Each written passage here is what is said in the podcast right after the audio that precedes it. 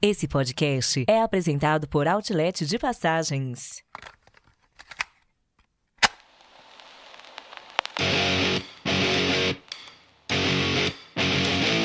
Bem-vindos ao podcast Despachados.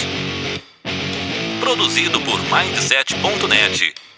Apresentação: Foca. Olá, caro áudio spec. Eu sou o Foca e você está no Despachados, o maior e melhor podcast de viagens que tem uma série de episódios organizados alfabeticamente a oeste de Noronha do mundo. Sejam mais uma vez muito bem-vindos a bordo de nossa humilde atração podcastal. E hoje, embarque com a gente em mais um episódio da nossa série Despachados de AZ, entrando na sua reta final, em que vamos falar sobre quanto tempo ficar em um destino. Preparem suas agendas e cronogramas, pois o podcast Despachados está no ar!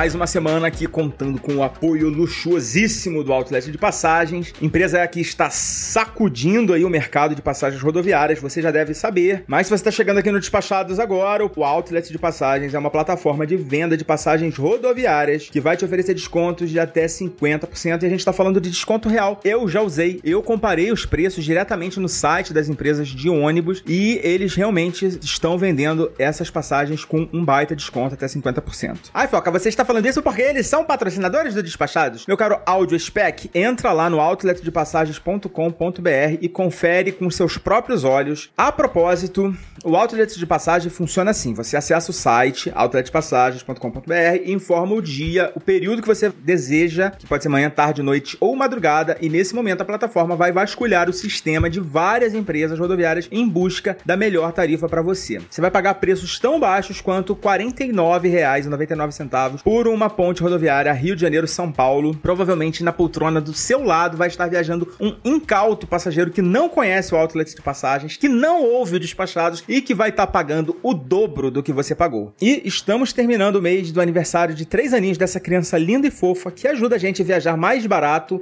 e viajar mais. Então, ao invés de cantar parabéns e cortar o bolo, que nós vamos propor para você, caro Audio Spec, primeiramente, entra lá no Instagram do Outlet, já segue o perfil deles, que é o arroba Outlet de Passagens, e por lá você vai ficar informado de promoções ainda mais deliciosas e apetitosas, além daquelas que você já encontra todos os dias pesquisando suas passagens através da plataforma, tá bom? Hoje é dia 27 de outubro e nesse momento você encontra um cupom de desconto de 30% adicionais ao preço já com desconto do Outlet. E isso significa que o desconto total pode chegar perto aí dos 70% do valor de balcão, né? O valor do guichê. E uma coisa muito importante é que esse desconto adicional é válido para 15 rotas específicas, tá? Não é válido para todas as rotas que a empresa comercializa. E aí você já deve estar aí pensando, então eles vão escolher umas rotas bem mequetrefes que ninguém vai querer comprar. É aí que você se engana, meu caro Spec. Quem escolheu essas 15 rotas foram justamente os clientes, os viajantes, seguidores do outlet de passagens nas redes sociais. Essa ação foi muito legal. Os próprios clientes é que decidiram quais as rotas foram contempladas. Então, muitas das rotas mais buscadas na plataforma estão sim contempladas por esse cupom de 30% a mais de desconto. Por exemplo, o Novo Rio, aqui do Rio de Janeiro, para o Terminal Tietê, em São Paulo, é uma das rotas contempladas aí, é uma das rotas mais movimentadas do Brasil, né? Não precisa nem dizer isso. E ela tá aí válida para esse cupom de 30% de desconto. Então, se você quiser saber qual é o cupom que você tem que usar para fazer a sua próxima viagem, entra lá no arroba Outlet de Passagens e busca lá o código para você usar no site deles, tá bom? Aproveita, galera, que são os últimos dias aí do aniversário deles. Essa promoção é por tempo limitadíssimo. Agora vamos pra pauta.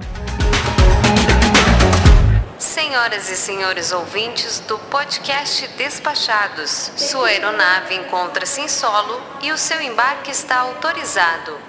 Sabemos que a escolha do conteúdo é uma decisão do cliente. Por voar com o podcast Despachados, obrigada.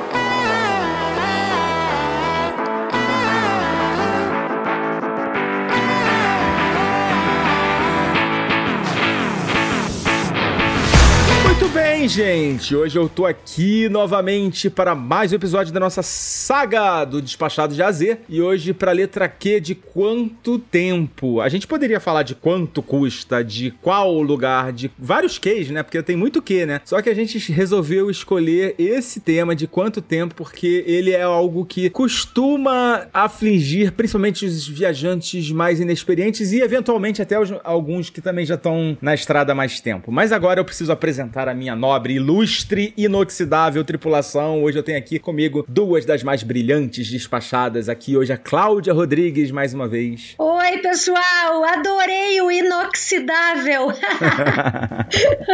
Adorando estar aqui com vocês de novo. Ai, a gente ama quando você tá aqui, Cláudia. Tenha certeza disso. E também a minha amiga, também inoxidável, Renunes. Olá, olá, Foca. Olá, Cláudia. Olá, todos os despachados. Que delícia estar com vocês de volta de uma super viagem. Que eu vou dizer, viagem que foi uma loucura. Eu me senti voltando 20 anos atrás de tanta correria, loucura e coisas que eu fiz, viu? Vou dizer que eu tenho muita coisa para contar.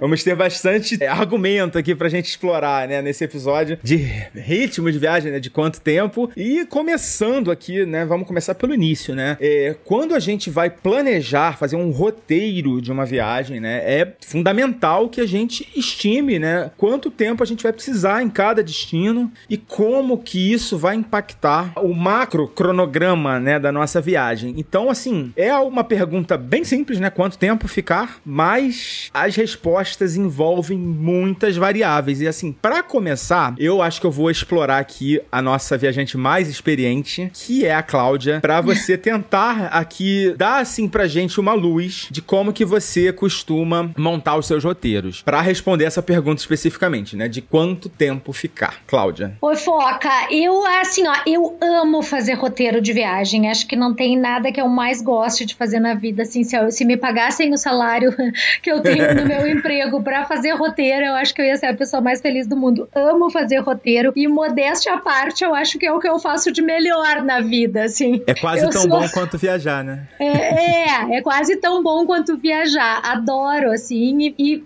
e faço bem. Normalmente os meus roteiros dão certo, sabe? É uma coisa que, modéstia à parte, eu sei fazer. Acho que eu não sei fazer mais nada na vida tão bem quanto o roteiro. Ah, eu, eu acho que, assim, o principal para um roteiro dar certo tem duas coisas, assim, que eu acho importantes, tá? Começar, a gente começar falando. Eu acho que o principal é estudar o destino, é saber o que, que é o principal para ti, o que, que é o que quer fazer naquele lugar, o que, que é o mais importante para ti, quais são as atrações turísticas, quais são as coisas que para ti são imperdíveis. Então, a pessoa não pode ir que nem uma doida assim, sem ter nem noção. Ah, tô indo, lá eu vejo. Porque assim, bom, ah, claro que pode, né? Já, já adoro viajar assim também. Só que daí, né? Por exemplo, ah, hoje eu vou fazer o Louvre, Versalhes, a Champs-Élysées.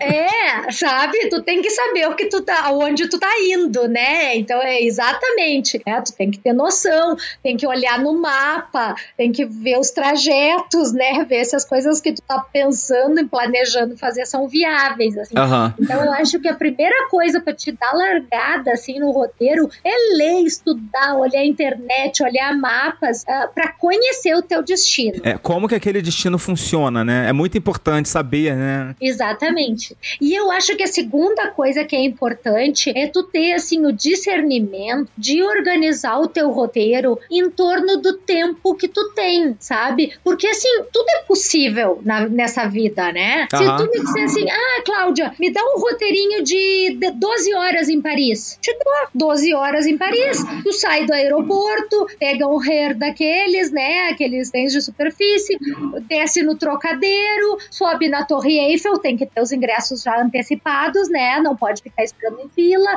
Sobe a Torre Eiffel, vai caminhando depois até o Arco do Triunfo, desce o Champs-Élysées, dá uma olhadinha, tira uma selfie no Louvre, pega o metrô e volta pro aeroporto. Tem um ótimo roteiro de 12 horas em Paris, entendeu? Tudo é possível. Até fazer, tu tem 12 horas e quer conhecer Paris, é isso que dá pra te fazer. Aí se tu me disser, ai, mas eu tenho duas semanas em Paris. Ah, que maravilha! Te dou um roteiro de duas semanas em Paris, vai poder fazer uma escapadinha até Rouen, tu vai poder ir a Giverny, tu vai poder conhecer Versalhes, tu vai poder ir na Disney, entende? Exatamente, né? Quanto mais tempo você tem, a gente vai chegar nessa mais na frente nessa fase assim do exagero do tempo também, né? Que é, hoje tá cada dia mais difícil, né? Porque a gente É, com pouca é. grana, né, a gente tá apertando cada vez mais as nossas viagens, né? É, por isso que eu digo assim, se tu me disser, ah, quanto tempo é o ideal em Paris? o ideal é uma vida em Paris, né? É, morar Adoraria lá. morar lá.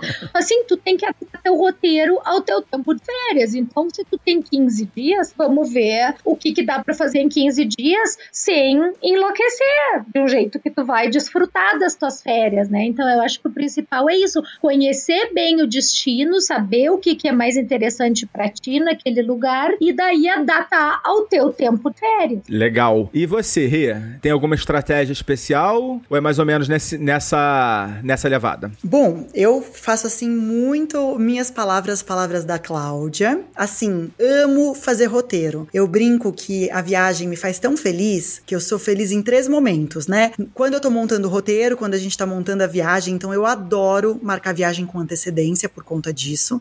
A viagem em si e o pós, né? Quando a gente fala, a gente relembra, eu faço os vídeos pro canal. Eu falo que viagem pra mim é sempre uma felicidade. E aí, essas dicas que a Cláudia falou, eu concordo totalmente. Eu vou acrescentar o seguinte: o que, que eu faço? Uma tática que eu tenho que dá muito certo. Eu uso muito no meu dia a dia o Google Maps. Então vamos supor que a gente está conversando aqui e vocês falam de um restaurante em Paris e, indiferente se eu vou ou não vou agora, tal, o que, que eu faço? Se alguém falou que é uma dica imperdível, eu entro no meu Google Maps e coloco uma estrelinha, sabe, naqueles favoritos, salvar. E lá, quando você vai colocar na lista, né, eu faço uma lista de cada país, você escreve. Então eu escrevo, ó, dica da Cláudia, imperdível, te- esse tem que ir, porque daí eu já sei, né, se vai valer a pena ou não. Então, tem alguns países que quando eu vou viajar, quando eu marco a viagem, eu já sei várias coisas que eu quero muito fazer, né, por conta de tudo isso. Aí o que que eu faço? Quando eu vou procurar um blog, né, ou procurar um site, ou conversar com as pessoas que já foram para pegar as dicas, eu também analiso o ritmo das pessoas. Porque Aham. tem gente que viaja é, loucamente um dia em cada lugar e tá tudo bem, é feliz assim. E tem gente que gosta de ficar três, quatro dias. Então a gente tem que encontrar o que é mais a nossa cara, né? Porque algumas pessoas dão algumas dicas que fazem sentido e outras não. Eu falo, tem, tem muita gente pedindo. eu- gente, eu acabei de chegar agora de Israel e Jordânia e eu fiquei 17 dias. Tem muita gente me pedindo roteiro e eu falo assim, calma, deixa eu explicar primeiro. Porque Ah. teve coisa que eu acho que foi muito rápido, teve lugar que eu precisava ficar mais, teve lugar que eu não precisava ter ficado tanto. Então também acontece, né? Aham. É, mas cada vez menos, né? Que eu tava falando. Ah, né? sim, sim, sim, cada vez menos. Geralmente a gente tem exagerado pra menos, né? Não pra mais. Uhum. Qual foi o lugar? Fala pra gente já, pra gente já começar a curtir um pouquinho a sua viagem também. Olha, Jerusalém eu ficaria um dia a mais, com certeza, até porque deu um problema no nosso no carro alugado, até comentei no nosso grupo de despachados, né? Pois é, rapaz. É, era um domingo, até achei que fosse um sábado, não era, era um domingo. Enfim, a gente chegou, a locadora tava fechada, carro pago e a gente ficou na mão. Então, era pra gente chegar em Jerusalém em torno de duas da tarde, a gente ia curtir mais esse dia. A gente acabou chegando à noite, super tarde, cansado, estressado, é, gastando dos é, 400 dólares de táxi. Pô, mas que táxi caro, hein, cara? Você falou lá no grupo? 400, e assim... É, Israel é. Caro, né, Rê? Porque não, é, não existia a opção transporte público. O Um ônibus que sairia nesse dia de Eilat, que é a cidade que a gente estava, até ah, Jerusalém, já tinha saído. Então já não tinha mais ônibus, não tinha uma forma de transporte público para chegar. A gente tentou de tudo. E o que acontece? Como é uma cidade de praia que estava lotada, ou a gente ia gastar isso no hotel, sendo que a gente ia perder Jerusalém, numa cidade Aham. que a gente não queria ficar, ou a gente ia gastar e aí a gente vai processar a agência que fez isso com a gente, porque tava pago o carro, então a gente vai processar, a gente juntou tudo, né, pra ressarcir o valor. E aí a gente conseguiu um motorista de táxi, e era uma bandeira muito mais cara por ser domingo, que ainda eles têm, né, é, sábado é o dia principal, mas domingo eles também cobram um pouco mais caro, a gente chorou, chorou, ia sair 500 dólares, a gente conseguiu negociar por 400. Caraca, velho. E aí, que, meu, 400 Que dólares são absurdo. 400 dólares. Então, assim, é, até se eu pudesse ficar um dia mais inteiro em Jerusalém, eu ficaria. porque assim, eu amei. Muita gente tinha me falado, não, um dia e meio, dois dias. Não, três dias em Jerusalém é muito legal. Seria o ideal, né? Ou pelo menos o mínimo, né? O mínimo, né? É, eu, eu acho que o ideal, assim, O pro, ideal pro mesmo, ritmo né? que eu gosto, eu acho que é o ideal. O ideal, acho que é quatro, claro, é legal, mas acho que três já dá pra fazer muita coisa legal. E aí, por conta de, de entrega carro, né, a gente também terminava a nossa viagem num domingo, eu precisava, devo- aliás, num sábado, eu precisava devolver o carro um dia antes. A gente acabou ficando um dia mais em Haifa, que é uma cidade legal, mas que eu preferia mil vezes ter ficado em Tel Aviv, ou ter ficado em Jerusalém, ou até voltado pra Jordânia e curtido um pouco mais a Jordânia um dia a mais. Sabe aquele um dia que você fala, putz, eu não precisava estar aqui hoje? Ah. Haifa foi uma cidade que acho que a gente ficou um dia a mais que não precisava. É. Cara, eu me lembro que é, uma das minhas primeiras viagens, assim, de garotão ainda, assim, coisa lá de, pô, vou chutar aqui, 2001, 2002, eu fui pra Porto Seguro e fiquei seis dias numa baixíssima temporada. E, cara, eu não aguentava mais Porto Seguro. Mas era Porto Seguro naquela época de axé, de dançar ou era pra pegar praia? Cara, era Porto Seguro na época que não tinha ninguém em Porto Seguro, só tinha eu. era época de axé, com certeza, né? O axé bombando no mundo. Mas assim, não tinha mais nada. Já tinha ido pra Trancoso, já tinha ido pra Ilha do Aquário, já tinha ido, feito tudo que tinha pra fazer em três, quatro dias. E foram dois dias assim que eu fiquei, eu quero ir embora. Isso é desesperador, né? É. Eu lembro claramente disso. Não, acho que eu não tive mais nenhum episódio assim tão claro. Eu não sei se a Cláudia quer compartilhar algum, se é que ela já teve, né, com a gente. Ô, Foca, não, assim, ó, eu queria comentar uma coisa sobre essa questão que a, que a Rê falou, que eu acho bem importante isso que ela lembrou. Ah, o começo da viagem, a pessoa sempre, eu acho que tem que se programar para dar alguma, algum perrengue desses, entende? Porque às vezes a pessoa se programa um começo ali de viagem tão apertado que se chega a dar um atraso no voo, tu, tu já atrapalha todo o teu planejamento da viagem, assim, sabe? Pode dar uma zica que estragar toda a tua viagem, sabe? Tu te programa, sei lá, pra chegar num lugar e aí já tem que pegar um voo. E se o teu voo atrasa? É, Entende? Então, ou, ou se tu daí tu che- te programa pra chegar num lugar e já vai pegar um transporte pra outro lugar. E aí se a tua mala não chega, o que, que tu faz? Aí tu continua a tua viagem sem a mala, sabe? Então eu acho que assim, e essa é uma dica boa, sabe, Pra planejamento de roteiro. A chegada, de né? tempo. Na chegada, tu te dá um tempo. Tu já vai chegar com jet lag, tu já vai chegar super cansado, sabe? Meio que deixa E esse aí dia tu- primeiro sem atividade, né? Eu sempre faço isso. O primeiro dia Exatamente. chegou num país novo, deixa aquele dia meio morto. Exatamente. Nas viagens de motorhome, isso daí hoje em dia já- eles já têm até uma regra, né? Eles não te entregam o motorhome no dia que tu chegou do voo, porque é, tem a, a- a ideia, né, de que tu vai estar cansado com jet lag e os teus reflexos vão estar mais lentos e tal, e aí não é adequado que tu já saia dirigindo um motorhome, tipo, pela primeira vez na vida, né, dirigindo uma geringonça daquelas, tendo recém desembarcado de um voo transatlântico, entende? Então tem agências de aluguel de motorhome hoje em dia que já exigem ver a tua passagem aérea, porque tu tem que ter chegado no dia anterior. Eles não te entregam o motorhome no dia que tu chegou, de- de- de- que tu aterrizou, entendeu? De um voo. Então, tudo isso. Tem gente que pensa assim: ah, a gente vai chegar, então aí eu já vou ir na agência, vou pegar um motorhome e aí já vamos pra tal lugar e vamos fazer tal coisa. Não, gente É. vai pegar um motorhome, tu vai ter que desarrumar tuas malas, botar nos armários. Aí tu vai ir no supermercado, encher as geladeiras de comida. Eh, Tu vai ter mil coisas pra te organizar ali dentro e pra começar a curtir. Ai, eu tô doido pra fazer a minha primeira, minha, meu primeiro eu motorhome. também. Eu nunca fiz também. Entende? Então, então é isso que eu quero dizer. As pessoas já pensam assim, tá, e dá tempo então de eu pegar um motorhome em, em Las Vegas e já ir pra Disney? No... Não, gente, tá louco? Entende? Tu vai pegar o motorhome o primeiro dia é só pra tu te acomodar ali dentro e aprender como é que Só ele pra tu se funciona. situar, né?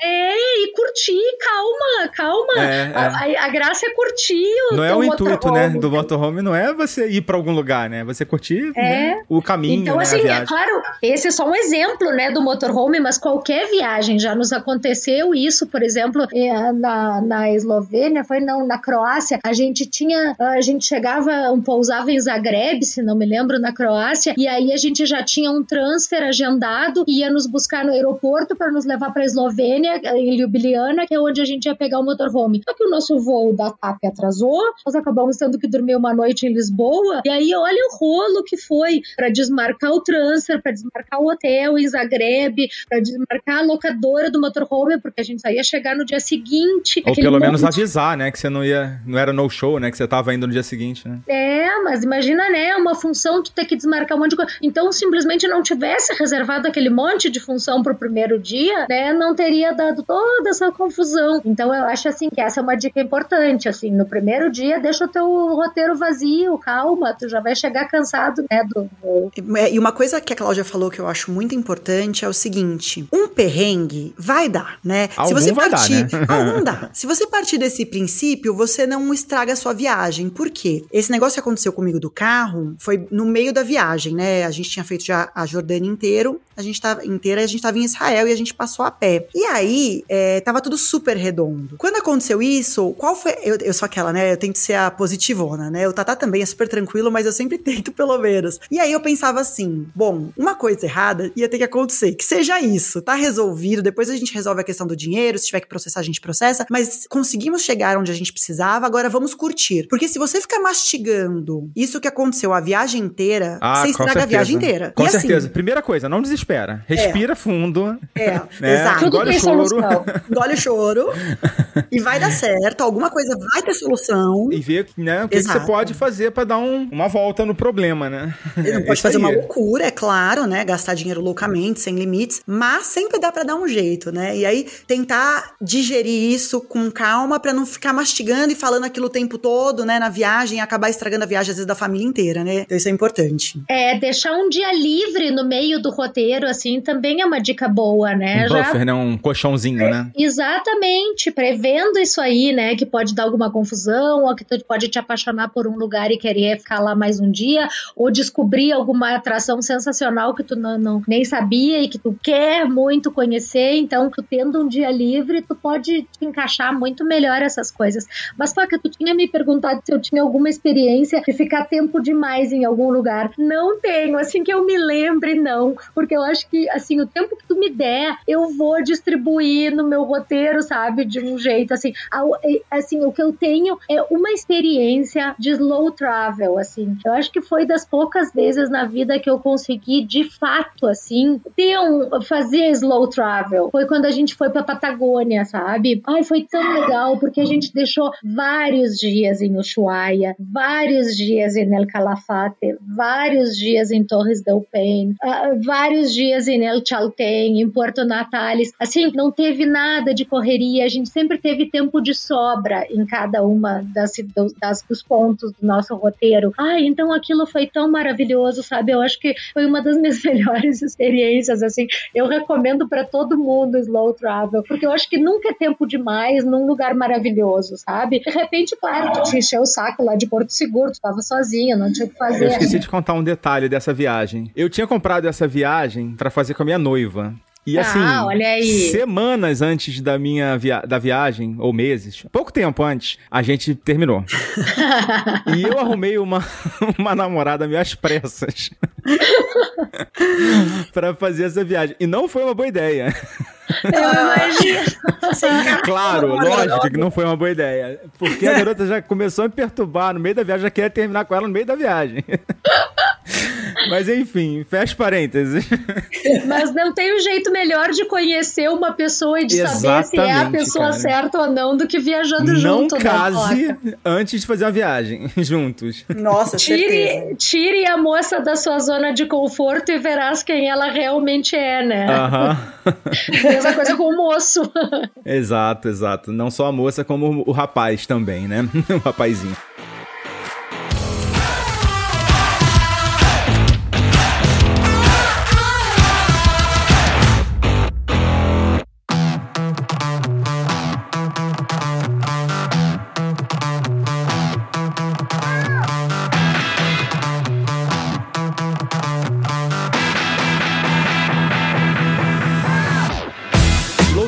É um tema, né? E assim, eu ainda não tive essa oportunidade, Cláudia. porque assim, eu tenho já de um bom tempo, de um bom tempo para cá, eu tenho dividido minhas férias o máximo que eu consigo, né? Para aproveitar, né, ao máximo os períodos, né? Para poder fazer mais viagens durante a minha vida, né? Porque eu só tenho um mês de férias por ano. Então, né, a gente vai fazendo mágica com esse um mês, né? Vai colocando ali um, um feriadinho, encaixando com um negócio. Eu até tô para lançar um artigo no blog da, de estratégias para dividir as suas férias dentro do, do requisito legal agora, né? Que tem uma regra bem, bem amarrada, né? Que você precisa né, é, cumprir alguns requisitos para dividir suas férias pela CLT, né? Eu sei que hoje em dia isso é cada vez menos pessoas que estão aí nessa, nessa regra, né? Mas ainda tem bastante gente que, que precisa, que tá ah, enquadrado, né? Então eu vou fazer um artigo para dar umas dicas, né? Que é o meu caso, né? Então, mas eu tenho feito cada vez viagens mais curtinhas, né? Por exemplo, eu tenho cinco dias de férias, eu boto com um final de semana na, no início, outro no final, dá nove, dá pra fazer uma viagem, né? E aí não vai ser slow travel nunca, né? É, bem assim. É, eu queria saber, assim, quais são as maiores vantagens, além dessa, de você poder aproveitar, né, ao máximo cada um desses destinos fantásticos e se teria algum problema, né? Se vocês veem alguma, alguma coisa que pode ser um problema. Vai lá, Rê. Vamos lá. Não só eu falo. Por, por exemplo, por exemplo, só pra, pra, Tá. pra, assim, pra puxar aqui. Por exemplo, pô, você vai pra Itália, aí você vai fazer uma slow travel, você tem um milhão de cidadezinhas lá na Itália, né? Você vai ficar só em Roma, por exemplo. Roma tem um milhão de coisas pra fazer também, né? Mas vai ficar só em Roma. Então como é que funciona pra você, Rê? Então, é o seguinte, eu até. Essa, é- é- essa viagem é um belo exemplo assim, que eu acabei de fazer. Eu venho falando cada vez mais que agora eu quero viajar com mais calma e tudo mais, né? A gente, 40 anos, não tô mais com, aquele- com aquela força, juventude de 20 e poucos, né? Vai mudando um pouco também. A gente fica mais sem paciência, a gente fica mais cansado e tudo mais. O que aconteceu foi o seguinte: quando eu comecei, eu vou dar um exemplo dessa viagem e, um, e da passada. Quando eu comecei a montar essa viagem, tinha tanta coisa legal. Sabe quando você fala, "Ah, mas eu não quero abrir mão disso? Não, mas eu não quero abrir mão disso. e aí você vai montando e aquela viagem começou a ficar um pouco lego. Mas, eu, o que que eu fiz? No meu roteiro, eu já coloquei assim, o que é imperdível, né? Então, por exemplo, três coisas que eu quero fazer de qualquer jeito. Vamos por a quarta, já não era, era só se sobrasse um tempo. Então, também ter essa, essa perspectiva do que é mais importante, né, na cidade, ou num destino, ou das cidades ao entorno que você queira via- visitar, por exemplo, numa Itália, colocar ali as prioridades, né? Porque você já sabe o que você vai descartar, que pode acontecer, e tá tudo bem, né? Paciência, não deu, não deu. Então, acho também é importante ter essa noção que às vezes a gente vai precisar descartar alguma coisa. Essa viagem, eu brinquei, a gente chegou moído. Eu falei, tá, tá, parecia que a gente tinha 20 e poucos anos, nossa primeira viagem lá atrás, assim. Mas foi muito legal, assim, valeu a pena. Eu ainda não consegui viajar slow travel. O que eu trouxe pra minha vida que tá fazendo muita diferença, como eu, quando eu viajo, eu faço foto, vídeo pro YouTube e vídeo pro Instagram, assim, é muito cansativo. Então, assim, a cada três dias mais ou menos, um, eu fico off. Isso pra mim já é praticamente um slow travel, porque eu tô tão nessa pilha de grava, filma, tira foto, anota, é, guia não sei o que, nananana. Quando eu posso simplesmente não vou fazer nada hoje, é o meu slow travel. Então eu tive alguns dias, eu tive um dia assim em Jerusalém, offline, eu tive um dia no pró- próprio Haifa. Então eu tiro alguns momentos pra, é, em Paris, né, a minha viagem de maio que eu tinha feito, eu consegui ficar assim em Paris. E aí o que eu fiz? Chegando da viagem, é, eu pego alguns destinos também que eu já repeti, né? Então, por exemplo, agora a gente tava em Campos de Jordão no final de semana, a gente passou três dias, né? A gente voltou e já emendou em outra. Eu não fiz um story. Tipo, eu fiquei off 100%. E aí eu só curti os amigos, comida, conversa. Sabe quando você consegue se dedicar mil por cento? Isso pra mim já é quase um slow travel. Aham. Assim, é muito importante. Eu acho, Foca, que ah, o principal, ah, a principal dificuldade do slow travel, e é óbvio que é por isso que eu não faço sempre slow travel, porque é uma maravilha, assim, é muito legal tu ter tempo, conversar com as pessoas, pra, sabe, pra andar esmo, assim, na rua. Eu, eu adoro, sabe? Se eu pudesse ficar ah, 10 dias só em Roma, eu ficava, óbvio, né? Ficava um mês em Roma, se me dessem um mês em Roma, sabe? Mas o difícil disso é a gente segurar a ansiedade, né? Porque, é, é, óbvio, eu não sou mais daquelas das pessoas assim, é Europa em 15 dias, né? Não existe mais, isso é impossível, né, gente? Pelo amor de Deus, tu tem 15 dias, escolhe dois ou três países, até porque conhecer o interior é sempre tão legal, sabe? Tudo bem, Paris é maravilhosa, mas meu Deus, o interior da França é a coisa mais linda do mundo, assim, é, vale muito a pena pequena, não dá pra te dizer que tu conhece a França se tu só foi a Paris. E o povo também é bem diferente, né? Bem Uhum, diferente. é. Parisiense é um povo, assim, né? francês é outro, né? Aham. assim, eles todos são meio narizinho em pé, né? Mas.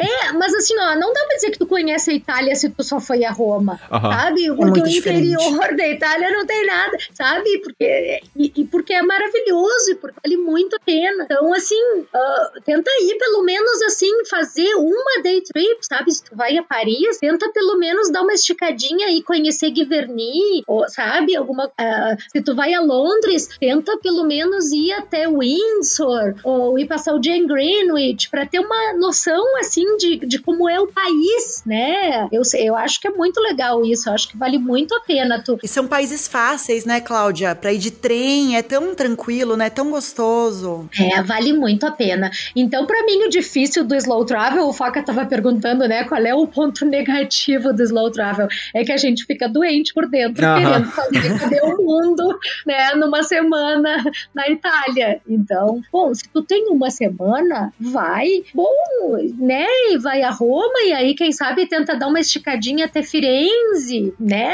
Claro que se tu tem uma semana na Itália, não dá para querer também fazer muita coisa, né? Porque Roma merece pelo menos uns três dias, né? Tem o Vaticano que tu passa um dia inteiro ali, então não tem como ficar menos do que três dias em Roma no roteiro Verdade, verdade. né? Mas aí tenta dar uma esticadinha ali, pelo menos ir até Firenze, ou sei lá, né? Ou, ou descer até a Costa Malfitana. É, eu acho que tu tem que, assim, que adaptar o teu roteiro ao teu tempo de férias. Vamos dar um serviço aqui pra galera, assim, pra galera que tá mais, assim, primeira, primeira vez que vai pra, pra Itália, que vai pra Roma. Eu acho que quatro dias é o mínimo, né? Pra, Ah, faz- eu acho. pra ficar em Roma, assim. Acho que Quatro dias de Roma é maravilhoso. É. três eu já acho pouco. É, porque tem um dia inteiro no Vaticano, né? É, é. E o dia do Vaticano, você já dá pra emendar ali com o Castelo de São Jorge. São Ângelo. Castelo de São Jorge, não, San, San Angelo, San Angelo. Onde é que é o Castelo de São Jorge? É em Lisboa, né? Fazendo confusão aqui. E dá pra sair ainda de noite e jantar no Trastevere. Ai, ah, que olha aí. delícia. aí. Já tem o roteiro, tá montando o seu roteiro, hein? Monta o seu É. roteiro. Pode ser roteiro. E depende da época, é muita fila, né? E Acho que Paris também seria quatro dias no mínimo. No mínimo Uhum. do mínimo. Pra uma primeira visita, tá? Falando aqui numa primeira visita. É, Londres eu não conheço Londres, é uma vergonha, mas eu também acho que quatro dias seria. Essas grandes cidades têm muita coisa, muita coisa cultural. Os Quatro dias é um número bem legal. É, quatro dias eu acho que dá pra sempre fazer, pelo menos as principais atrações, assim, aquilo que mais te interessa, tu consegue fazer em quatro dias. Aquela história, né? Assista o podcast do Hopon Hopoff, comece Ah, aí. com o Hopon Hopoff pra te dar uma visão geral de Londres e aí depois vai pros museus gratuitos. Hopon Hopoff da nossa série, Despachados de AZ, letra H. Vai lá no Hopon Hopoff e confere lá as nossas dicas que vão ajudar você a montar o seu roteiro e também ganhar um tempo, né, no seu, no seu planejamento, né? É, Londres tem muitos museus gratuitos, né? O que não é muito comum em Paris ou na Itália. E Londres é, né? Na Inglaterra, eles, os principais museus públicos são todos gratuitos. Aham. Então dá vontade de conhecer tudo, né? Dá vontade de entrar em todas as National Galleries da vida, porque é tudo grátis, né? É, em Nova é. York, por exemplo, também tem várias galerias de arte, né? Não só museus. Então também é legal pesquisar, né? Coisas são mais gratuitas e que às vezes você consegue ali entrar, vivenciar um pouco da cultura, da arte. É tão legal, né? Eu acho que vale muito a pena pesquisar. E eu tenho um comentário pra fazer importante, como a gente tá falando de tempo. Eu estive, né, em Paris em maio e fazia tempo que eu não ia, eu sou uma apaixonada por Paris. E nós, eu, eu sempre gosto do que dá pra comprar com antecedência e segurança de ingresso, assim, até porque às vezes tem coisa que dá pra comprar com estudante, então eu sempre dou uma olhada. E um que me mais cham, o que mais me chamou a atenção foi o Dorset. Nós compramos com antecedência e assim, eu nem cogitei que isso ia acontecer. Quando a gente chegou pra entrar, gente, a fila era de, tipo,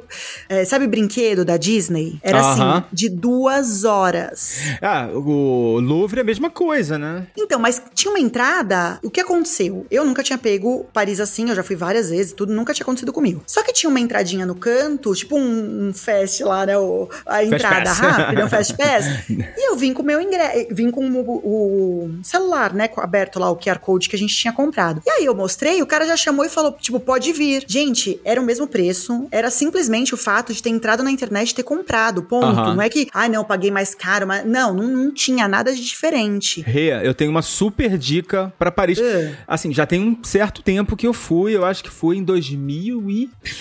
Caramba, 15, 16 pra Paris, já tem um tempinho. Ah, mas acho que não mudou, não. É o City Pass de Paris. É, cara, eu tenho que fazer um episódio só sobre esse, só sobre esse Nossa, eu assunto. nunca, olha, eu já fui bastante pra lá, nu- nunca fiz City Pass. O City Pass, ele dá, assim, acesso a praticamente todos os museus de Paris. Praticamente Que todos. legal. Rodin, é, o, o- dos Inválidos, né? O Hotel dos Inválidos, o Louvre, o D'Orsay, e é a mesma coisa, cara. Ele, a- a- até o palácio lá de Versalhes. Versalhes, que também é outra Caramba, fila ó. louca, né? Sim. Então, assim, você resolve todos esses agendamentos, né? Porque, assim, o problema de você comprar com hora marcada, com antecedência, é que você fica amarrado, né? Então, mas esse meu do Dorcê não tinha hora marcada, viu? Era simplesmente É? um dia, Ah, tanto então- que a gente fez o Picasso de manhã. Então, maravilha. Fui pra lá pra almoçar, que eu adoro aquele restaurantezinho do relógio. Ah, Aí eu tá. falei, ah, a gente vai pra lá almoçar umas duas da tarde, era porque de quinta-feira, se eu não me engano, fecha acho que nove da noite, dez fecha mais tarde. Então a gente falou, ah, a gente entra umas duas da tarde e fica até tarde, né? E aí a gente foi, quando eu cheguei, eu olhei aquela fila de duas horas e eu falei, não, eu não vou conseguir ficar. Quando eu falei, eu podia entrar, juro, a gente demorou três minutos pra entrar. E a minha vontade de falar, povo, entra aí, compra aí pelo site, né? Tipo, ninguém tava avisando, ninguém avisa, não sei o quê. Uma galera na fila, assim, mas assim, Cara, isso é uma, é uma dica pra vida também, cara. Quando você vê uma fila dessas gigantescas, pergunta antes. vai lá na frente e pergunta se você precisa ficar nessa fila. Porque o Louvre tem muito disso também. Você Confirma. compra antes, as pessoas ficam na fila pra entrar ali pelo, pela pirâmide. Tinha uma outra entrada que toda vez que eu ia, eu fugia por ela, que ela vinha pelo metrô. Não sei se vocês sabem dessa entrada, e aí a gente conseguia cortar uma fila, ela vem por baixo. Sabe aquela parte do ba- de baixo onde tem os restaurantes, as lojas? Uhum. A gente vinha não por ela lembro, e não. furava. Ah, Eu fui em 2019, era a última vez que eu tinha ido. E só que por conta de Covid e tudo mais, dessa vez tava fechado. A fila tava imensa, mas foi isso também. A gente tinha comprado Cara, mas o City Pass. pela internet. Mas eu não sei. City Pass que a gente comprou agora é a mesma coisa na Jordânia. É. E tem o país inteiro, você visita, sai assim, dá mais de 100 dólares de diferença se você fosse comprar cada ticket. Isso é importante também ver. É, eu não vou entrar em detalhes porque eu vou fazer uma pauta sobre esse assunto. Poderia ter sido a letra C do nosso, da nossa série Despachados de, de A a Z, mas vai ficar para o nosso retorno aí, a nossa programação normal. Vou fazer um, um- O que que você precisa saber? Porque, assim, é um tema mais complexo, né? Porque você precisa né, fazer conta e tal. Então vamos deixar mais pra frente. Mas pra Paris, já adianto aqui. Compra e vai ser feliz. O, eu não... Agora eu não lembro. Não tenho certeza se o de Paris dá, porque alguns têm o transporte incluído, então assim, você já faz a conta com o transporte pra tu rodar o dia inteiro. Em alguns casos fica caro, né? Você ficar pagando né, várias passagens, então é legal. Agora eu não lembro se o de Paris é incluída, tá incluída a passagem. Mas enfim, o de Roma eu lembro que tá.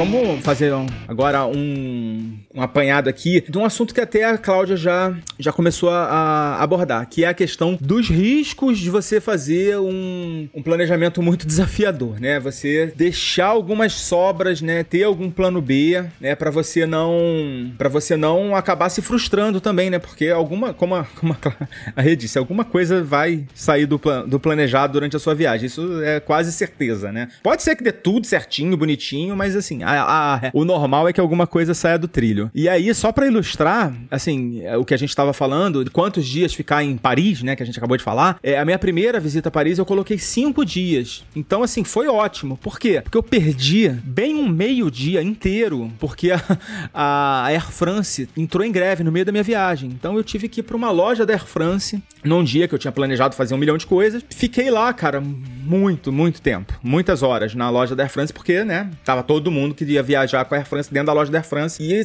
assim, ainda bem que eu fiquei cinco dias, né? Se eu tivesse colocado quatro, eu, na verdade, teria ficado três e meio, né? Então, é, como que vocês lidam com esses pequenos riscos aí que a gente tem, né? De, de alguma coisa sair do trilho. Eu acho que é importante sempre deixar um dia livre.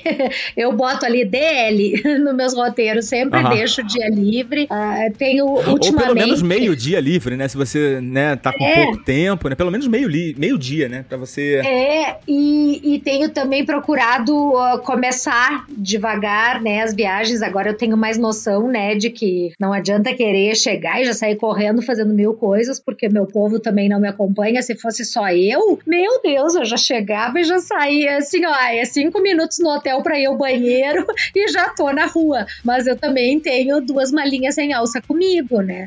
Então, quando a gente uh, viaja, especialmente quando viaja com criança, também tem que ter esse cuidado, né? De deixar os tempo livre para pracinha. Eu lembro que na nossa viagem pela Nova Zelândia, sempre que a gente passava por uma pracinha, praças, os playgrounds na Nova Zelândia são assim, o que há de maravilhoso, assim, eram os playgrounds que hoje em dia até já estão chegando por aqui, aqueles que tem umas redes assim que tu vai subindo, sabe? Que a criança quando vê tá lá em cima. Só que isso daí, imagina, 10 anos atrás não existia aqui, a gente uhum. nunca tinha visto. O Felipe ficava enlouquecido. Então, quando a gente passava nos playgrounds, eu e o Peg já tentava distrair ele e chamar atenção para ele olhar para o outro lado, porque se ele visse aquele playground, nós ia ter que parar ali e ficar três horas ali para ele brincar. Então, a gente sabe, né? Quem viaja com criança sabe. E assim, eu nunca tive essa preocupação de colocar no roteiro programas uh, só para o Felipe quisesse, né? Que fossem bons para o bebê. Não, ele, ele, ele sempre fez os nossos roteiros, né? Ele sempre se adaptou aos nossos roteiros. Só que é claro que a gente também tinha que ter esse tempo livre na pracinha, né? Uhum. O tempo, né? Uhum. Tem outra coisa também de você deixar um tempo livre, é que você pode descobrir alguma coisa, né? Que você não tinha planejado, né, uhum. né? Fazer. Sempre tem, né? Alguma coisa diferente Sempre legal. tem. A gente não vai, pô, a gente não vai saber de tudo que tem no destino sem Essas ir lá, né? Essas descobertas inesperadas. Eu vi que tu falou aí na, no, nas redes sociais na tua última viagem, não foi, Foca, que tu, tu, descobriu uma plantação da Starbucks na Colômbia? Ai, foi muito legal. Foi na Costa Rica, dando spoiler aqui do... Ai, olha do, aí. Do nosso diário de bordo, que tá para sair, hein, galera? Fica ligado aí. Cara, foi uma descoberta, assim, por acaso, totalmente por acaso, que aconteceu depois de um perrengue. Escuta lá para vocês saberem qual foi o perrengue. É um baita de um susto que a gente tomou. E a gente descobriu, cara, que lugar fantástico. A gente não fez a visita, tá? É, tem uma visita guiada, só que a gente já chegou meio tarde, assim. A gente falou, ah, vamos lá, vamos dar uma olhada e tomar um café, né? Pô, fazendo da Starbucks deve ter um bom café, né? E, poxa, que lugar fantástico.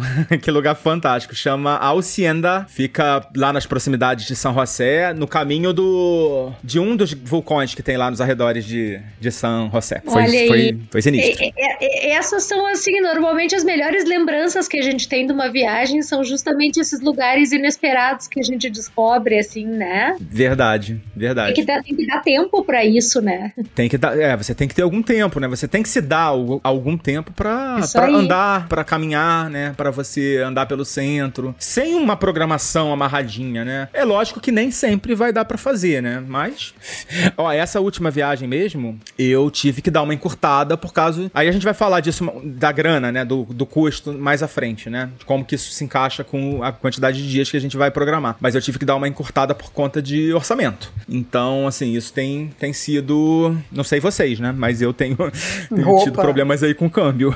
Roupa, roupa.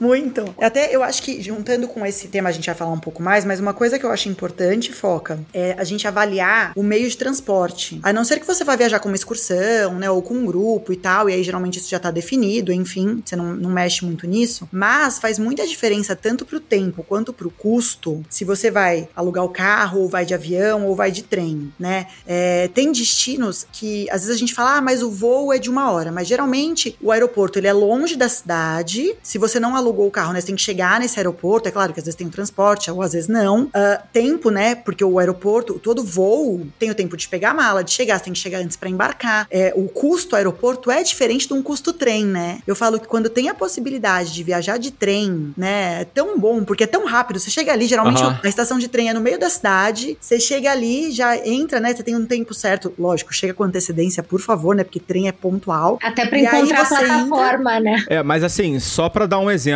né? Mas você não precisa de três horas de antecedência, como eu precisei agora, por exemplo, em Bogotá, né? Porque eu não acreditei. Uh. Eu ah. tive que chegar três horas antes do meu voo em Bogotá, cara. Porque ah, lá é um aeroporto é. super movimentado, super complicado, com fila para tudo. O trem tem essa vantagem de você, pô, o meia hora tá é... ótimo, né? Alugar o carro, né? Então, existem também, pensar. A, a gente fez agora a viagem toda de carro, foi tão legal, porque a viagem de carro te possibilita muito conhecer, né? Ah, gostei, aqui eu vou parar. Né? É, é muito é, diferente. Isso, a assim, a possibilidade, né? Nossa, Israel agora, mesmo na Jordânia, a gente viu um cafezinho, vamos parar, vamos parar. E, é, e isso é legal de ter esse tempo a mais, né? Porque se você não tá tão apertado de tempo, você consegue chegar com calma no seu destino, né? Mesmo tinha, teve destino que a gente pegou uma outra estrada que a gente queria passar por um lugar que ia demorar duas horas, demorou quatro. E tá tudo bem, a gente tava super disposto, curtindo a paisagem, uma paisagem super diferente. E aí, muitas vezes o voo não te dá essa possibilidade. Então, analisar também, né, qual é a, a melhor forma e, e, e, sabendo que tem muitos lugares também que a gente não pode alugar carro, né? O Egito é um lugar que turista não aluga carro. Então, tudo tem que ser muito estudado. É, eu fui pro México e no México, assim, o pessoal passa perrengue também para alugar carro, né? Com, com polícia, né? Aí, assim, eu tive algumas estratégias. Conto tudo no diário de bordo. Vai ter é, que ouvir. nós alugamos carro, eu, a minha mãe e a minha irmã. A gente foi pro México, alugou carro lá e via, ficamos de carro. Ai, foi tão bom poder ir pra Plaja del Carmen, pra Tulum, pra Cancún, pra Valladolid, pra... A gente foi pra tudo de carro, assim. Ai, tão bom. Só pra Cozumel que não dá pra ir, né? Ah, sim, porque Cozumel a gente foi de barco, Isla Mujeres também. Mas é. Israel também, a, a, a Rê tava falando de viajar a Israel. Ai, foi uma delícia também. A gente alugou carro, Tel Aviv, a gente foi a Belém também, na Palestina. Ah, eu amei Belém. Eu, eu tenho um pouco de pânico, né? Vocês já sabem, já comentei outras vezes dessas viagens muito amarradas, assim, ter tudo já comprado, já planejado. Eu tenho uma lista do que eu quero conhecer e aí a gente vai encaixando conforme dá. Eu tenho horror, assim, de ter ingresso com hora certa. Então, eu te... não é por nada que eu adoro viajar de motorhome, né? Porque motorhome a gente para onde bem entende, a hora que uhum. a gente quer, a gente não tem uma reserva de hotel que a gente tem que chegar naquele lugar. Mas eu adoro, assim, road trips de carro ou de motorhome, melhor ainda, que eu não tenho nem que chegar num, num hotel, né? Uhum. Eu paro onde eu bem entender. Então, e, e, quanto a essa outra coisa que tu falou, fo foca de hum, a questão do orçamento também determinar um pouco, né, o, o tamanho do roteiro, isso ultimamente tá, tá bem, bem importante, assim, também acho. Agora mesmo a gente, né? É, agora mesmo a gente tá planejando uma viagem, né, Irlanda, Escócia e tal, Libra, né, pensa, Libra. Uhum. Aí, é, o euro agora tá praticamente igual ao dólar, né? É, é, mas a é Libra não, né? né? Pra gente. A Libra esterlina continua. Bom, essa semana até caiu um pouco com a história lá da renúncia da primeira-ministra, mas Libra é Libra, né? Aham. E, meu Deus, a gente foi olhar preço de hotel, por exemplo, em Edimburgo. Meu Deus, é uma coisa absurda, assim. Preços de hotéis em Dublin. Bom, pelo menos Dublin é em euro, mas é assim, é. É, é, é preços absurdos. Aí tu vai ver o valor do aluguel do motorhome, a diária do motorhome é muito mais barata do que a diária do hotel. Então, é mesmo? Eu tava dando uma olhada no Canadá, achei caro. É, então o jeito é acabar adaptando o roteiro, né? Tipo, isso, vão ficar isso. mais noites no motorhome, menos noites no centro de Dublin, né? Jopeando com isso também para conseguir reduzir custos, né? Acho importante é. mesmo pensar nos custos na hora de montar o roteiro, porque, tipo, tem cidades que são muito caras, né? Nova York é uma cidade muito cara, né? Uma diária em, em albergue, num cafofo em Nova York, é difícil tu conseguir por menos de 100 dólares. Então isso acaba encarecendo, né? É, eu consegui a proeza de pagar 100 dólares no Super 8 em, em New Jersey, ali colado em Nova York. Porque. Não, acho que foi mais. Eu acho que foi 120, um negócio assim.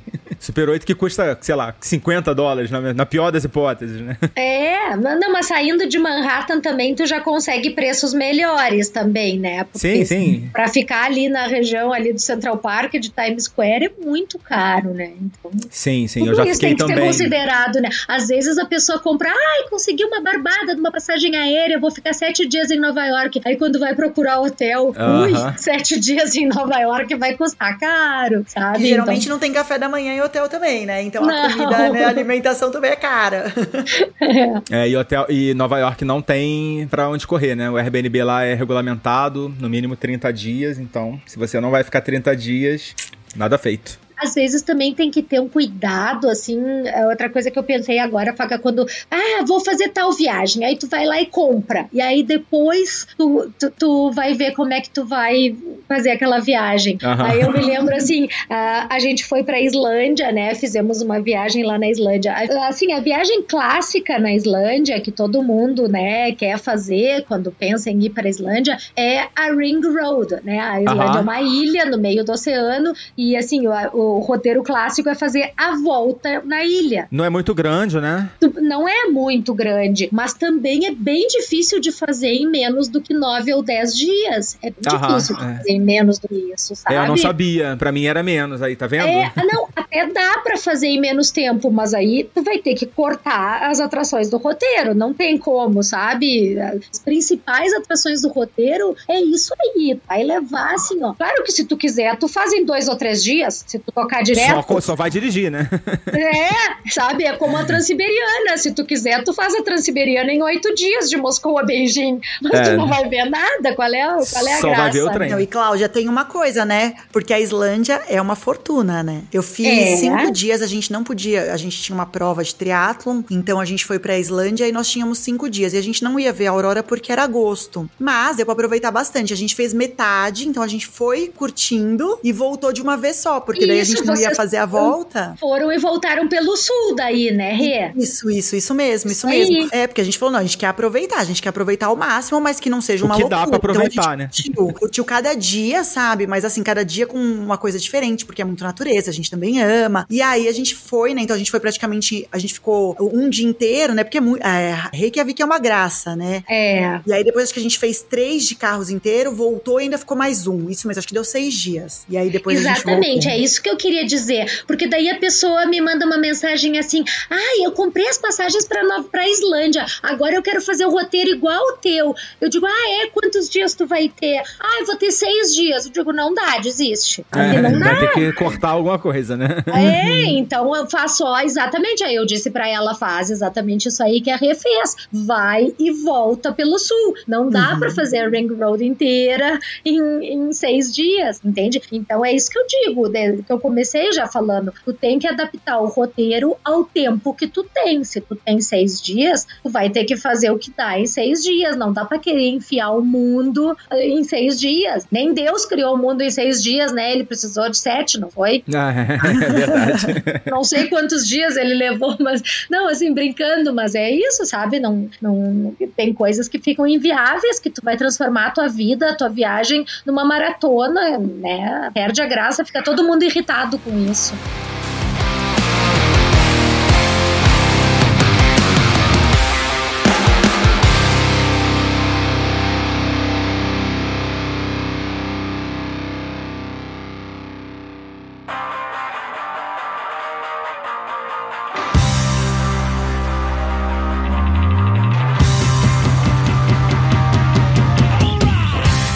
Coisa que eu fiz agora, um erro, assim, de planejamento nessa viagem que eu fiz agora? Eu posso falar porque não é spoiler, porque é algo que eu não fiz, então eu não vou falar no, no diário de bordo. Que é, eu tinha colocado um dia pra Chichen Itza, né? E assim, seria muito desafiador, porque eu teria, são praticamente três horas de carro Ah, eu nunca pra fui. chegar É. e três horas pra voltar, então só aí já são seis horas de estrada. Numa estrada de mão dupla que, sim, não é lá grandes coisas. E lá é grande, né? Um, pô, um sítio enorme que você vai querer ficar pelo menos umas três horas lá dentro. Então, assim, eu vi que ia ser muito, muito corrido, né? Então eu acabei tirando da programação pra ter mais tempo pra fazer outras coisas, que aí eu vou contar lá no, no diário de bordo.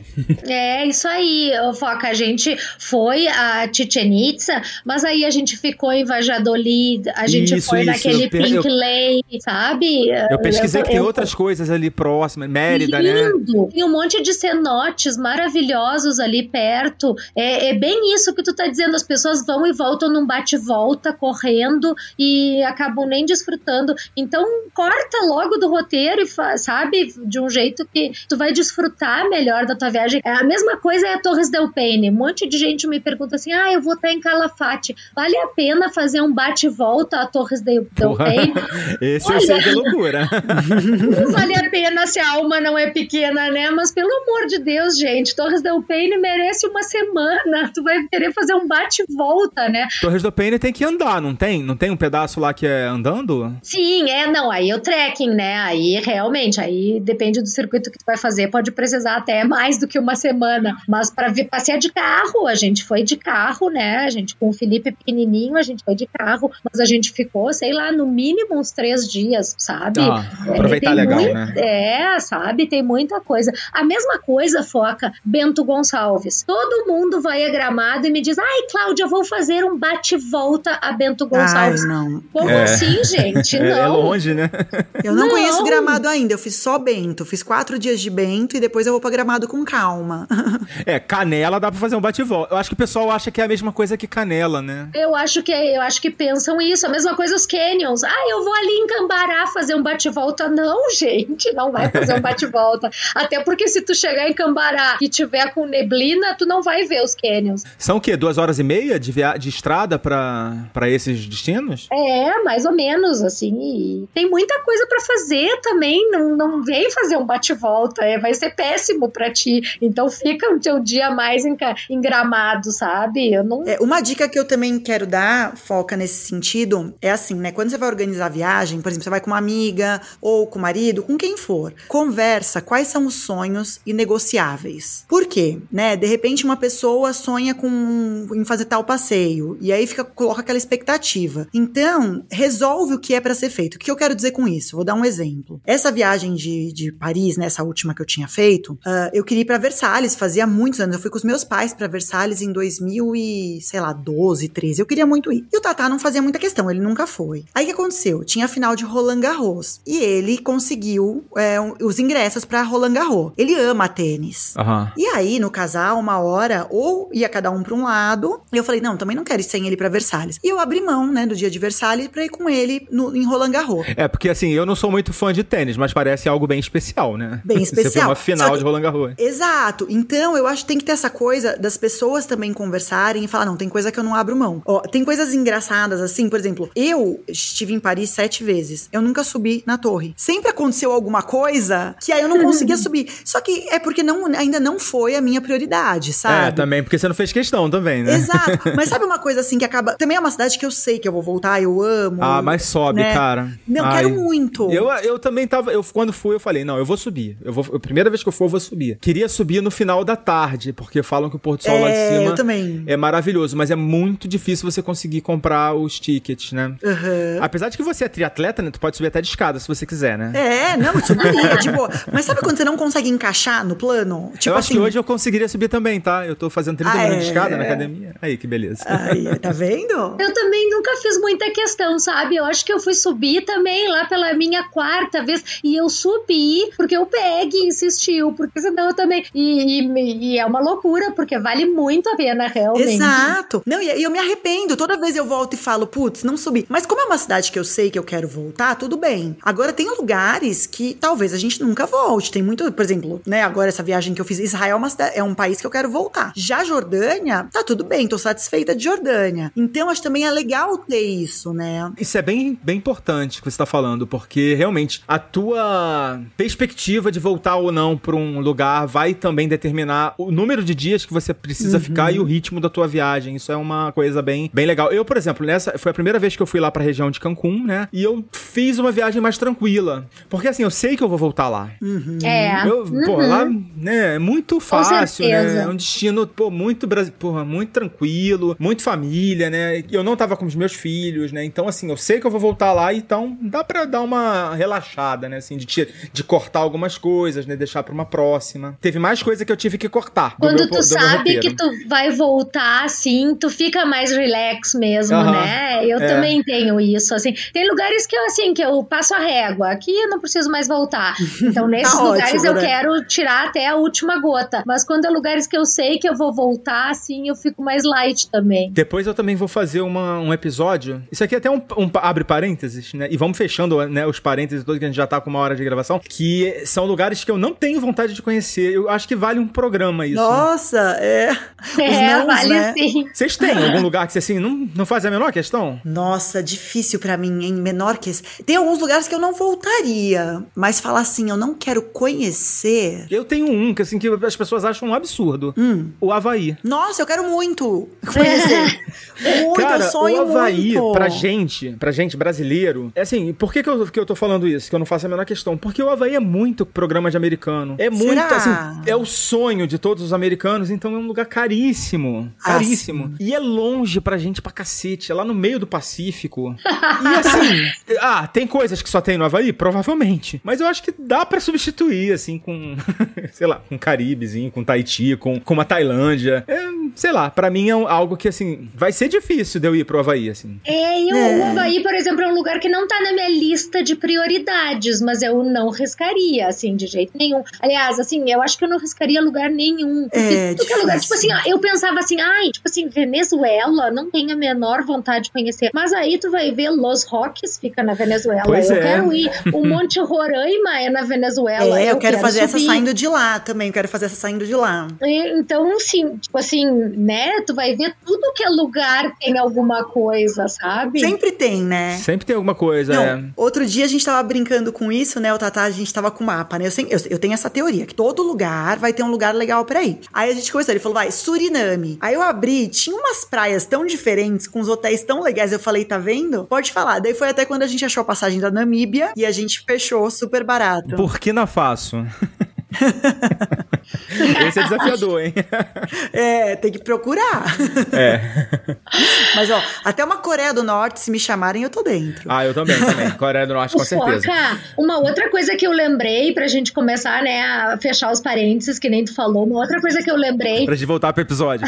a Rê comentou e eu fiquei pensando depois que eu falei. Ah, eu acho que uma coisa que também impacta no tempo, né, em cada lugar que vai ficar, também é um pouco assim, se é inverno ou verão, a quantidade de horas de tempo que tem. Porque, por exemplo, a Rê falou que ela foi pra Islândia, ficou seis dias, né, Rê? Mas ela foi no Isso. verão. Uhum. Seis dias no verão é tipo assim, ó, é praticamente 24 horas de sol por dia. É Aproveita verdade, muito. dá pra fazer muita coisa, né? É completamente diferente da época que eu fui. Eu fui já no inverno, porque eu queria ver a aurora boreal. E aí é 4 ou 5 horas de sol por dia. Então, isso faz toda a diferença. E né? até a No estrada, né, Cláudia? Porque é mais perigoso. É outra. A gente pegou um carrinho, um HB20 mil, e a gente rodou tudo tranquilo, porque a estrada tava zerada, né? É. outra história. É a né? mesma coisa no Canadá. No Canadá, às vezes era 10 e meia, 11 horas da noite no verão, quando a gente foi pra lá. Era sol. Tinha, no Alasca também tinha luz solar às 11 da noite, assim. Então faz toda a diferença, né? Se tu for pro Alasca no inverno, tu vai precisar de muito mais tempo pra fazer as mesmas coisas faria no verão, né? A última fugida do, do, do, do- do tema, prometo. A Aurora Boreal, que você acabou de mencionar, é o sonho da vida da minha esposa, né? Da Úrsula. E, e não é meu Vai pra sonho. né? Islândia! É, pois é. Então, assim, eu vou ter que com, eu vou ter que conciliar isso com alguma coisa que vá também fazer sentido pra mim, porque ir pra Noruega no auge do inverno Um milhão de reais também, né? e não, e você vai fazer o quê? Mas né? vai pra Islândia. Eu tenho até um post no blog sobre isso pra mim, assim, por que não ir pra Noruega pra ver a aurora boreal e por que ir pra Islândia? Esse é o tema do meu post no blog, Foca. A Ah, é demais. Eu me Vou apaixonei pela Islândia. É, e a Islândia é muito legal pra ir no inverno. Muito a legal. Noruega eu já não acho tão legal pra ir no inverno. A Noruega é perfeita pra ir no verão, sabe? Então, ah, e mais, só mais, só vocês me deixarem só mais um minutinho só falar mais uma coisa Claro. que eu acho que também impacta muito nessa questão do quanto tempo do roteiro. É isso, essa experiência a gente teve na Noruega. A gente tá acostumado, né, a viajar muito, road trips e viagens de motorhome. E a gente tem uma noção, assim, viagem de motorhome, o ideal é 200 km por dia. Não coloca mais do que Nossa! isso no roteiro que já vai ficar apertado. É verdade. Sabe? Tentar botar mais do que 200 km por dia numa viagem de motorhome fica apertado. É porque o motorhome Porque- você vai mais devagar, né? Exatamente. Isso é bem né? importante, né, Cláudia? Eu não Exatamente. sabia. É, a média, assim, eu sei já porque ela média, porque a gente já fez milhares de, né, de quilômetros de motorhome, então essa é a nossa média. Mas aí, tu pega uma Noruega da vida, não tem como fazer 200 quilômetros por Pois dia é, na Noruega. porque as coisas são muito distantes, né? Não, e porque as estradinhas são em. Tu vai fazendo curva, vai fazendo curva o tempo inteiro e sempre tem um carro na frente. E tu quer parar a cada cinco minutos para tirar foto, porque as paisagens são sempre uma coisa absurdamente linda. Então, a Noruega é um país que não tem como fazer 200 quilômetros. Então, a minha média de quilometragem que eu tinha previsto no nosso roteiro, assim, foi por água abaixo. Já no primeiro dia eu vi, "Ih, não vou chegar em Lofoten porque não vai dar tempo. No final deu tempo, mas a gente teve que fazer mais de mil quilômetros para voltar e de pegar o avião de volta a tempo. Caramba. Mas é, tem que ter esse cuidado bem, sabe? Tem lugares, a mesma coisa aqui na Serra Gaúcha que eu falei de Gramado Canela, de, de Bento Gramado. As pessoas olham, ah, é cento e poucos quilômetros. É, mas é estrada de, de serra, gente. Não é um retão, entendeu? Então tu tem que ter essa noção também, né? Não é uma autobahn alemã. É, exatamente. tem que ter lugares que vão te demandar mais tempo para fazer a mesma quilometragem. Então também isso é uma coisa que impacta a organização do roteiro, né? É isso. Pessoal, considerações finais. Vamos. Assim, da minha parte, minhas considerações finais. Não faça da sua viagem uma maratona, porque você pode acabar se frustrando, se cansando, cortando um monte de coisa que você de repente se arrependa depois do seu roteiro. E também não, não faça uma. Talvez não seja a hora de uma slow trip pra gente, né? Que tem. Quer dizer, pra mim, né? Que tem um pouco tempo de, de férias, né? Se você tem mais tempo, ótimo. Se você viaja, é, fica muitos dias, né? No destino, aproveita bastante, né? Mas essas seriam as minhas considerações. Agora eu quero ouvir vocês, já aproveitando para me despedir aqui. Cláudia.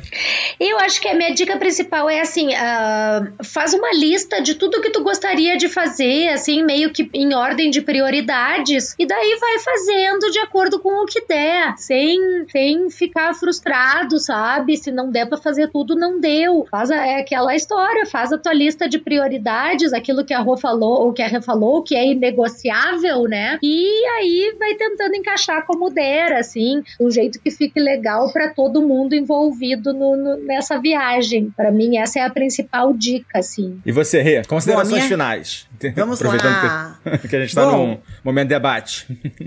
minha principal dica é estude, não tenha preguiça, tá? Porque é uma delícia, entra nessa vibe, sabe, de pesquisar, olhar, abre o Google Maps, porque você vai ter noção da distância real, né? Coloca ali como que funciona. Pensa que a estrada pode ser pior do que ele tá dando de tempo, pode ser que demore mais se estiver de carro, mas estuda e vá atrás de pessoas que já foram, conversa, pergunta na internet. Entrem no canal, meu canal do YouTube tá lá, Renunes. Eu ponho muitos detalhes, conto tudo que eu faço. A gente tem várias, né? Tem o, o blog dos despachados, a Cláudia com o blog incrível. E a gente que gosta de falar de viagem vai amar ajudar, dar as dicas, né? Então, vai atrás, não vai aleatório, ah, chegar lá, vou ver o que eu faço, porque aí você não vai aproveitar, vai dar aquela fomo, né? o fear, fear of missing out. Missing out né? Então, se organiza antes e quem gosta de viajar, se apaixone pela organização, que é muito legal. É bom você ter falado do, do blog do Despachados, que a gente vai começar a lançar um, alguns artigos aí nas próximas semanas. Já estão aí no forno, já estão para sair. E a partir aí das próximas semanas a gente vai mandar ver no blog. Então,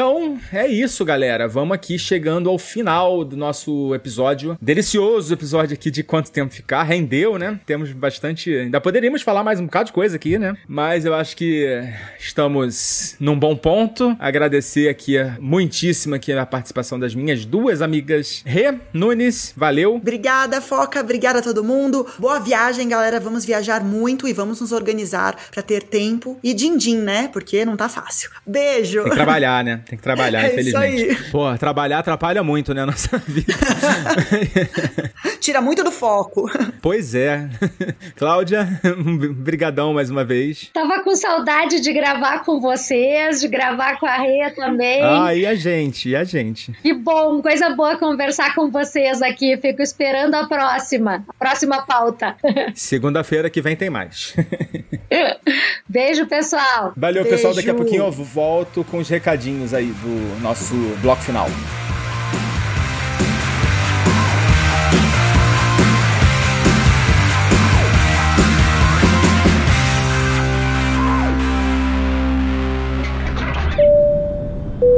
Você já sabe, mas não custa lembrar. O podcast Despachados precisa do seu apoio. Visite o site apoia.se barra despachados ou procure por Despachados no seu aplicativo PicPay. Escolha um dos planos de assinatura que mais combina com você.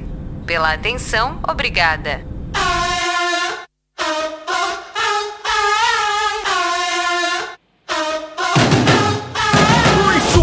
Agradecendo aí ao nosso parceiro Outlets de Passagens e, é claro, aos nossos queridos apoiadores. Nossa série de Despachados de AZ tá chegando no seu momento derradeiro e em breve nós voltaremos com os nossos episódios tradicionais e tem o Diário de Bordo no forno. Fica ligado aí que nos próximos dias vamos iniciar a divulgação dos episódios. A gente ainda não, é, ainda não tá lançando aí por questões mais burocráticas e contratuais do que qualquer outra coisa. A gente já tem alguns episódios gravados, já poderia estar tá lançando, mas fica ligado que tá no forno e já tá saindo de verdade. E essa semana temos a honra de apresentar o mais novo apoiador aqui do Despachados. Muito obrigado e muito bem-vindo ao nosso timaço de padrinhos lindos e cheirosos, Felipe Trindade. Vocês já devem conhecer o Felipe, ele é a mente por trás do Passaporte Orlando e sem dúvida nenhuma um dos maiores especialistas em parques de Orlando, né, da Alface da Terra, e ele agora se junta ao despachado Elite Top Plus Isnardo Vila Roel, ao Topzera Elite Rogério Bittencourt de Miranda e também o Cleiton Pereira, Topzera Bruno Souza e aos despachadões Jorge Alfradique, Aline Canteiro, Marcel Pinto, Érica Rabelo e Gustavo Yamaguchi. Se você quiser ter o seu nome aqui, é só apoiar o Despachados em um dos planos que você acha lá no PicPay e também no apoia.se barra despachados. Para quem tem o app do PicPay, você vai lá no botão de pagar e procura despachados, vão aparecer aí os planos disponíveis. Você também pode fazer uma doação pra gente de qualquer valor a qualquer momento através da nossa chave Pix, que é contato@despachados.com.br, que vem a ser o nosso e-mail principal aí de contato. Se você também quiser mandar alguma mensagem pra gente, alguma reclamação, sugestão, reclamação, estamos aqui, tá? E além disso, a gente também tem um grupo de apoiadores que preferem não aparecer, são filântropos raiz que fazem sua doação apenas para semear a generosidade aí dos seus corações. E nossa, até emocionei agora, tá? Mas aí também fica o nosso agradecimento a esse grupo aí de, de apoiadores, é, como eu posso dizer, são apoiadores mais tímidos, né, digamos. E dessa forma, um tanto quanto altruístas, nós vamos chegando ao fim de mais um episódio do Despachados, agradecendo mais uma vez pela sua audiência e pela sua paciência. A gente vai ficando por aqui. Foca na viagem. Tchau! O podcast Despachados tem a produção e a apresentação do mamífero aquático Foca, edição de áudio do Danilo Pastor, identidade visual e arte da vitrine Vini Campos e Maiara Vieira, vozes de Patrícia Treze, Patrícia Vieira e Alves Garcia. Produção de pauta Bruno Sérgio. Post do episódio de Bruna Yamazaki. Trilha sonora Upbeat. Realização Mindset.net.